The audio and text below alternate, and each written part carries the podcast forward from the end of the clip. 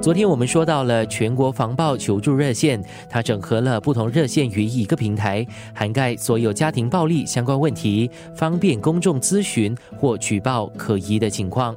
热线中心的社工蒋思义也负责接听公众的来电。他跟我分享，社工会评估来电者个案的严重程度，提供基本的心理援助，并转介给合适的机构或管道，以确保公众获得及时的援助。生活加热点，有没有父母自己打电话来想要求助的？也就是意识到他自己有暴力倾向，然后他不知道要怎么办的。嗯，其实这样的，我们现在收到的电话当中，其实也不少。就是有些父母，他们可能是因为小朋友的一些行为上面的问题啊，特别是家里面有多子女，可能两个到三个以上的这种家庭，他们难免会遇到管教上面的一些问题。当他们其实用了体罚呀，或者是用了不恰当的方式去管教小朋友之后，他们有的时候其实也很自责。但是当下他们也没有一个更好的办法去教育和管。教小朋友，所以有的时候他们也会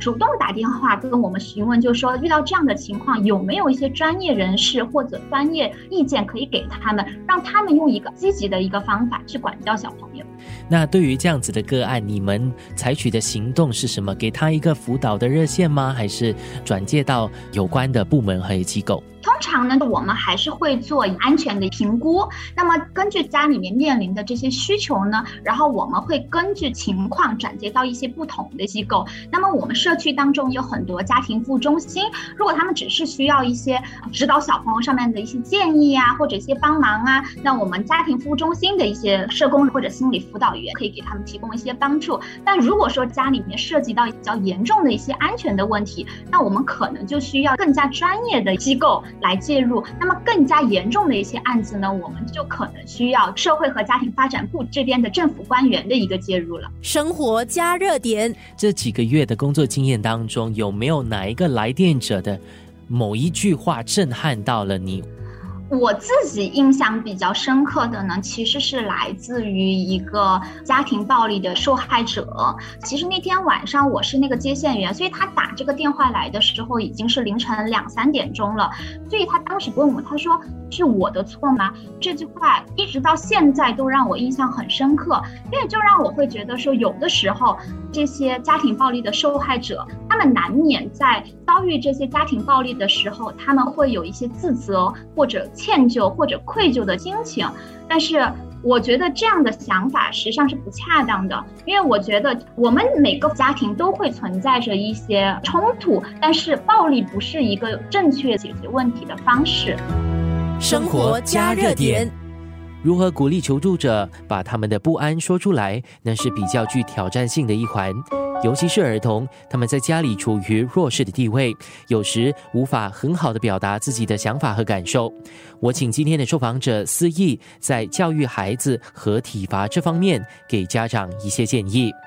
第一步呢，展现我们的同理心啦。确实，在这样的一个疫情期间，因为小朋友可能需要在家学习，那么父母呢也需要在家办公，大家。在一起的时间增加了，那么可能矛盾呢也会随之上升。跟他们说的，我们也理解这样的一个情况，但是我们也会让他们知道，体罚或者是不恰当教育小朋友的一个方式呢，可能会给小朋友的不管是生理也好，还是心理也好，都会带来一定的影响。那么有的时候，当你要发火的时候，你可以采取一些让自己冷静的方式，比如说你可以选择走开，可能你可以就是倒数十个数。先平复你自己的心情，再跟小朋友进行沟通。其次呢，我们也会鼓励他们，就是说，当你遇到了这样的一个问题的时候，其实可能就是你现在需要寻求帮助的一个时候。所以，我们也会鼓励他们跟一些专业人士，比如说心理辅导员呐，或者社工啊，进行进一步的沟通。那么，心理辅导员和这些社工也可以接着来跟进我们的家庭，确保他们可以采取一个更加积极、更加安全的方法去教育小朋友。